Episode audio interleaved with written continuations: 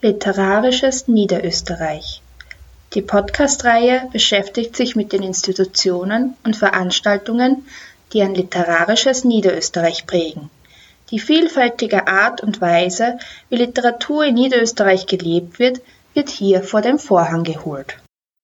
Mein Name ist Patricia Zeindl, geboren und aufgewachsen in Niederösterreich. Mittlerweile hat es mich nach Wien verschlagen.